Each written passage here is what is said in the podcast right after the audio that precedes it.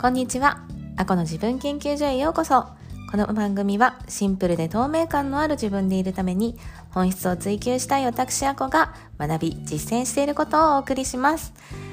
はい。えっ、ー、と、このね、アコ自分の、アコの自分の研、違うも言えてない。アコの自分研究所という番組は、えっ、ー、と、今日で最終回になります。今まで聞いていただいてありがとうございましたちょっとね今度はえ、ー、と子育て中の方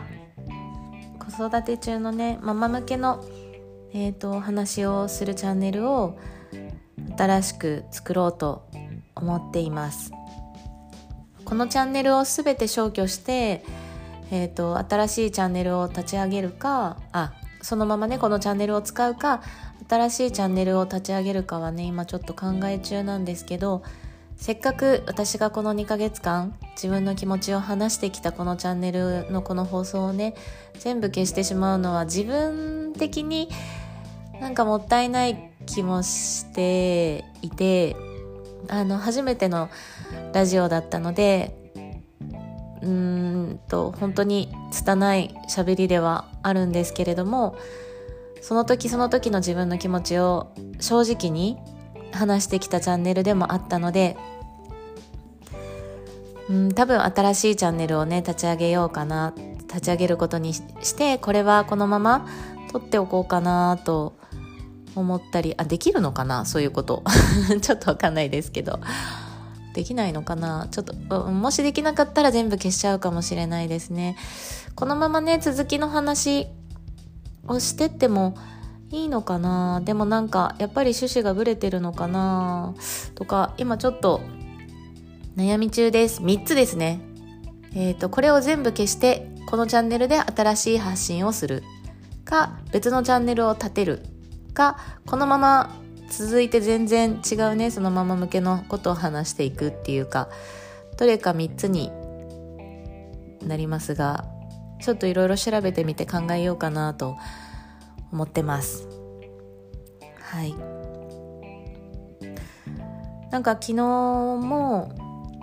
うん、ここ数日ですね。なんか自分なりに考えることがいろいろあって私がやっていきたい方向がね実は2つあるんだって気づいたのも今週でしたしあとあるねオンラインサロンに入って限定ライブとかを聞いてるんですけどもう聞くたびに自分の中でいろんな気づきがね次々起こってきてたりひらめきを得たりとかしてるので今ちょうどね天中殺中なので新しいことを始めるっていう時期ではないんですよね。うんそれもあるな。そうですね。それもありますね。なので今はねあの1日で言えば夜。1年で言えば種まきのあ違う休校期間。畑をねお休みさせる時期。だなと思うのでちょっと畑を休ませてる間にあの藁でむしろを編むみたいなね。そういう今までの蓄積を生かして何かをする始めるっていう時期ではなくて、まあ、休んだり勉強したりね。あとはボランティアをするっていうのもすごくいい時期みたいなのであそうですね。このチャンネルで天中札が明ける時期まではテスト放送するのもいいかもしれないですね。来週から？来週からそのあのうんインスタもツイッターもちょっと趣旨を変えようと思っていて保育士ママの楽を追求するライフハックみたいなテーマで話していこうと思うんです。そのね3つを連動さあとブログもか。ブログも4つ連動させて、まあ、ブログはあの内容に一貫性があった方がもちろんいいですけどうーん特に絶対ないとダメっていうふうには感じないんですよね。ただツイッターとインスタとラジオは連続性がすごくある気がするのでブログよりも。ブログもありますけどね。ブログよりももっとさらにある気がするのであの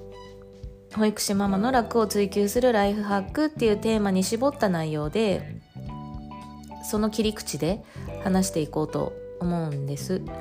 まあ、ただね楽を追求するライフハックって私が結局今やってることこのラジオでもね話してきたこと全部なんですよ。ただ切り口が若干ブレてたりするところはあると思うんですけど内容は結局同じかな？じゃあいいですね。このチャンネルで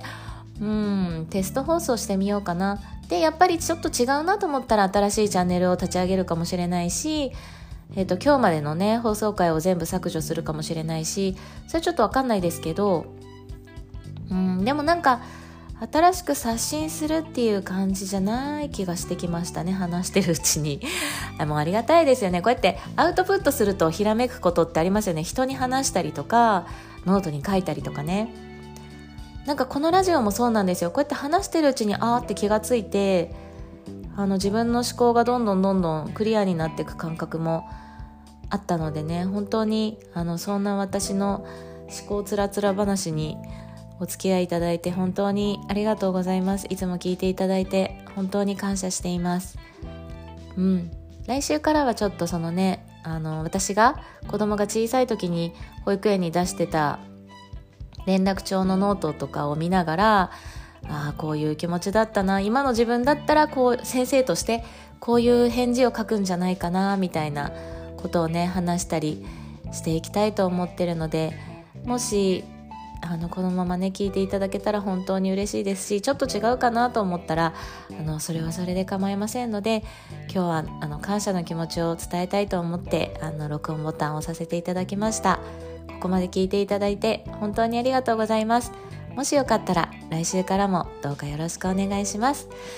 今日は最後まで聞いていただきありがとうございました。